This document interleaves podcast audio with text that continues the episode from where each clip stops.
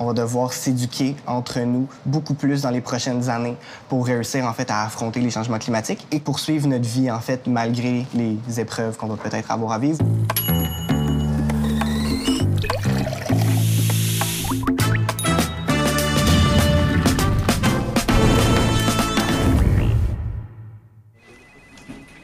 Le dernier rapport du consortium Ouranos démontre que les changements climatiques se manifestent de multiples façons au Québec. Il y a certains spécialistes qui avancent même des scénarios assez dramatiques, merci, pour 2050. Où est-ce qu'on va devoir vivre pour être bien à ce moment-là? Est-ce qu'il va rester des zones sécuritaires au Québec? J'en discute avec Dominique Paquin, spécialiste en simulation et analyse climatique chez Ouranos, et Zay Saint-Pierre Bourdelet, membre d'Environnement Jeunesse. Quelles sont les zones les plus à risque actuellement au Québec? C'est dans les plus hautes latitudes, en Arctique, même non, au Nunavik, par exemple, parce que les changements climatiques sont plus manifestes plus au nord. En plus, c'est sur le bord de l'eau et tout ça, donc c'est là qu'il y a le plus de danger. Je dirais sinon les zones côtières, mm-hmm. Pas pour les raisons que vous pensez probablement, mais c'est simplement parce que la glace protégeait les zones côtières des tempêtes les plus fortes qui arrivent en mm. hiver. Et avec la dispersion de la glace, les tempêtes frappent directement sur les côtes, donc il y a de l'érosion. Sinon, euh, les grandes villes comme Montréal, mais c'est simplement à cause de la chaleur en été.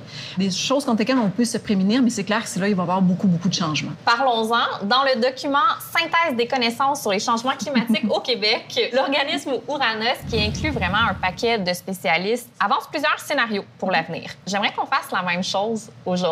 Mhm. Donc, euh, Dominique, je vais avancer des scénarios pour lesquels tu vas pouvoir me guider. Et en contrepartie, Zay, j'aimerais que tu nous dises quoi faire pour essayer d'améliorer notre sort d'ici 2050. Ça vous va? Est-ce qu'en 2050, on va pouvoir se construire une maison à Sainte-Marthe-sur-le-Lac? Bien, honnêtement, Sainte-Marthe, ils sont construits dans le lac. Hein. C'est pas une bonne idée, point. Malgré tout ce qu'on entend, là, il y a fort peu de chances qu'il y ait plus d'inondations dans le futur parce qu'il va y avoir moins de neige et que les inondations printanières, ça provient de la fonte du couvert de neige. Bon, OK. Ça, c'est étant dit, se construire dans des zones inondables ou créer des digues pour assécher des endroits pour se construire, c'est pas une bonne idée. S'il y a un gros mouvement, la CMM est déjà en train de faire des cartes des zones inondables. Il faut que les gens réalisent que c'est beau, les bords de l'eau, mais peut-être que créer des parcs, par exemple, qui peuvent être inondés sans que ça cause de dommages, ce serait une meilleure idée que d'aller se construire en zone inondable. Intéressant. J'aurais plusieurs réponses à ça. Premièrement, respecter l'espace de liberté de la rivière et puis aussi à revoir la nécessité de construire au Québec avec des sous-sols. On est un climat humide. C'est pas nécessairement bon. Les inondations, les moisissures, les infiltrations d'eau. C'est pas euh, partout sur la planète que les gens se construisent avec des sous-sols. On peut juste repenser cette culture-là du sous-sol, en fait. Et puis aussi, mettons, je pense aux Pays-Bas qui, eux, sont construits euh, sous le niveau de l'eau, en fait. Bien, ils en ont des digues, mais ils vont les entretenir, ils vont être au courant, ils vont aller de l'avant. Donc, c'est d'être conscient des dangers, et puis d'assurer en fait la sécurité des gens qui vivent là, puis de maintenir les technologies, puis d'avoir des normes qui en mhm. fait s'assurent de la qualité de ces infrastructures là. Parfait. Est-ce que je vais encore pouvoir faire du ski en décembre au Mont Arthur dans 2050 euh, Certaines années oui, certaines années non. En janvier, février, il n'y a pas de problème. Mais le mois de décembre, les vacances de Noël, c'est le début de la saison. Ok, donc c'est vraiment plus à risque parce que les stations de ski, elles peuvent fabriquer de la neige, mais ça prend quand même une température sous zéro mhm. pour janvier-février. Ça va être correct. Parfait. On va juste changer notre calendrier de ski. Oui, il faut s'adapter. Mais il va encore avoir des hivers, il va y avoir plein de neige, des hivers froids. Ça va encore se produire, mais ils vont être de moins en moins froids avec de moins en moins de neige. Est-ce qu'on va pouvoir survivre l'été sans air climatisé dans un appartement à Montréal? Hmm, avec un sous-sol? wow! Pour la première fois, les demi-sous-sols vont être à la oui, mode. Oui, exactement. Euh, ça, je pense que ça va être de plus en plus difficile. Déjà, actuellement, il y a plusieurs des appartements, je veux dire, qui sont littéralement des sauna en été. Ça, c'est clair qu'il va y avoir de plus en plus d'épisodes de canicules qui vont durer plus longtemps et tout ça. Parce qu'on prévoit une hausse des températures annuelles de 1 à 3 degrés avec des vagues de chaleur accablantes.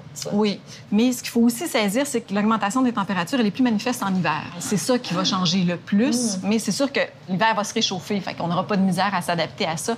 Mais au point de vue des vagues de chaleur, surtout pour les populations les plus vulnérables, tu sais, les personnes âgées, les gens malades, les jeunes enfants et tout ça, je pense que l'air climatisé va prendre de mise. Puis euh, sinon, quelque chose, par exemple, qui est au-delà de l'air climatisé, ça serait de, lors de la conception des nouveaux bâtiments, des nouveaux appartements, favoriser la ventilation passive. Donc, tout dans nos designs, en fait, c'est euh, s'assurer que euh, concevoir notre bâtiment selon les vents qui vont passer, puis s'assurer que, par exemple, on puisse avoir une fenêtre d'une extrémité à l'autre du bâtiment, les deux sont ouvertes, ça crée des courants d'air, ça, ça peut aider énormément. Puis aussi, je dirais, en ville, des belles opérations de verdissement pour diminuer les îlots de chaleur. Je pense que c'est une grosse problématique des villes.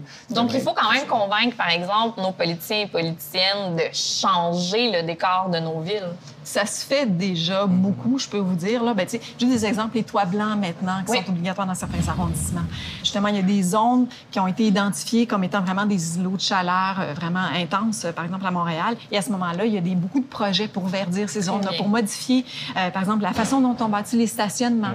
Mm-hmm. éventuellement, il va peut-être falloir remettre à la mode les volets qu'on peut fermer simplement pour empêcher le soleil de rentrer pendant la journée. Il y a plein de choses comme ça qui peuvent se faire. Que les citoyens décident par eux-mêmes de reprendre des espaces vacants pour les verdir, les transformer en jardin. Même si on n'a pas le hockey de notre municipalité, ben, ils vont être devant le fait accompli. Hmm. Moi, la manière que je prévois mon futur, il y a plusieurs choses qu'on va devoir être attentifs, d'être plus vigilants pour un plus grand nombre de choses, que ce soit dans notre consommation, dans nos choix d'achat, dans les compagnies qu'on va venir euh, favoriser en fait en achetant hmm. les choses. ça, je pense que ça va pas se faire par l'éducation. On va devoir s'éduquer entre nous beaucoup plus dans les prochaines années pour réussir en fait à affronter les changements climatiques et poursuivre notre vie en fait malgré les épreuves qu'on va peut-être avoir à vivre ou la nouveauté, en fait. Oui, c'est ça, voyons-le de manière positive. Mais en fait, du haut de mon grand âge, je, je peux déjà vous dire que moi, il y a vraiment une différence maintenant, où si on remonte même seulement de 10 ans, ou si on parle de 20, 30 ans. Moi, quand j'ai commencé à travailler sur les changements climatiques, c'était aberrant. Mm. Personne ne savait seulement c'était mm. quoi.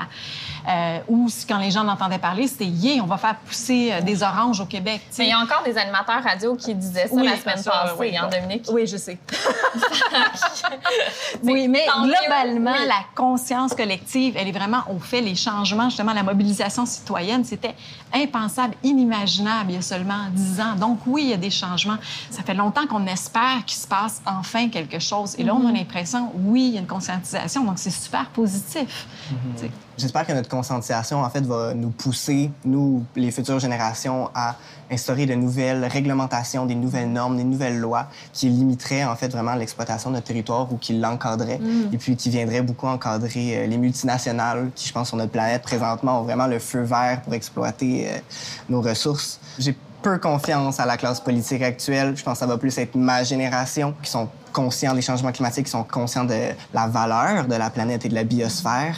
Donc, euh, je pense que lorsque ça va être notre génération qui va arriver au pouvoir, eh bien, on, on va certainement avoir une mentalité puis une vision complètement différente. Donc, je pense que pour l'instant, on peut s'instruire, faire des recherches, rêver autrement pour que mhm. lorsque ça va être à notre tour de reprendre le flambeau, ben, de cesser de mettre le feu à la planète. Mais honnêtement, il aurait quand même fallu commencer les, les, agissements il y a longtemps. Depuis, en fait, le sommet de Rio en 92, on s'entend que ça fait un petit bout. C'était le moment où il aurait fallu commencer.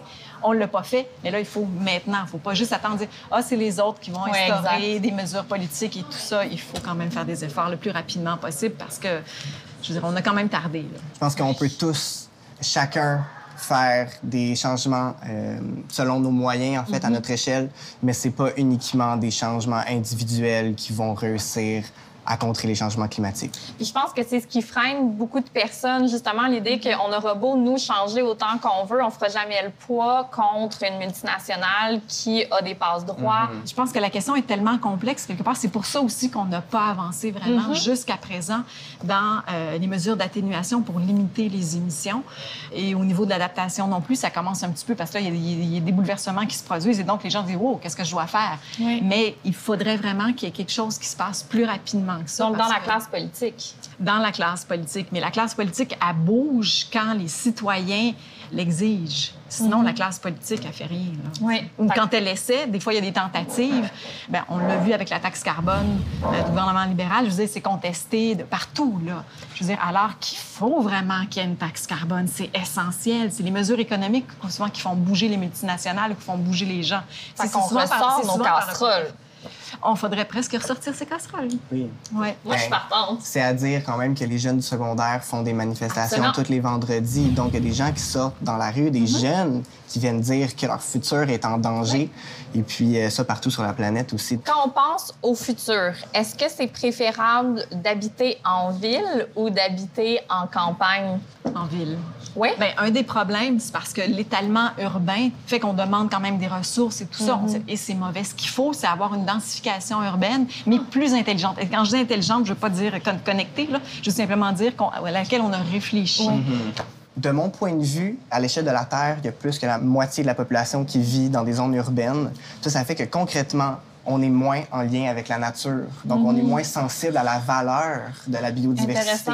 Donc, je pense qu'en vivant en ville, on perd ce contact-là, ce lien-là, la réalité, en fait, de tout ce que la nature nous apporte. Moi, personnellement, mon objectif de vie, c'est... euh, présentement, je fais mes études en architecture pour euh, m'auto-construire, en fait, et puis de devenir autosuffisant. Dans quel coin, mettons, en 2050, ce serait préférable de s'auto-construire puis de vivre en autarcie, là? Ben, honnêtement, le Québec va être relativement épargné On est par les chanceux. Oui, on est très chanceux. On n'est pas dans un endroit où on va manquer d'eau. On n'est pas dans un endroit qui va être frappé par des cataclysmes épouvantables. Je dire, euh, oui, il y a des espèces envahissantes qui arrivent du sud, mais bon, on, ça reste quand même contrôlé, tout ça.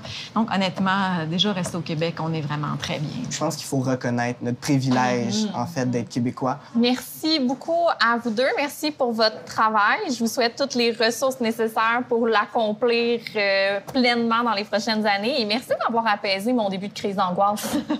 Moi, je termine cette entrevue-là mieux que je l'ai commencée. Excellent. Moi, je pense qu'on devrait pas. Je pense qu'on devrait continuer de capoter, puis qu'on ne peut pas se permettre d'être rassuré Je face à pas, je l'avenir qui peux nous pas en vient. relâcher mes nerfs deux secondes. Tu ne devrais pas. On a du travail à faire, mais que ça peut être un beau travail, en fait, parce qu'on se retrouve tellement devant un gros problème qu'il faut changer notre mentalité, quitter l'ère des problèmes, puis rentrer dans l'ère des solutions, appréhender notre futur comme quoi est-ce qu'on n'a plus rien à perdre, en fait, on a beaucoup plus à gagner, donc de faire autrement, euh, d'essayer de nouvelles choses, se donner la liberté, en fait, euh, de rêver puis de continuer parce qu'on va devoir travailler à faire les choses différemment.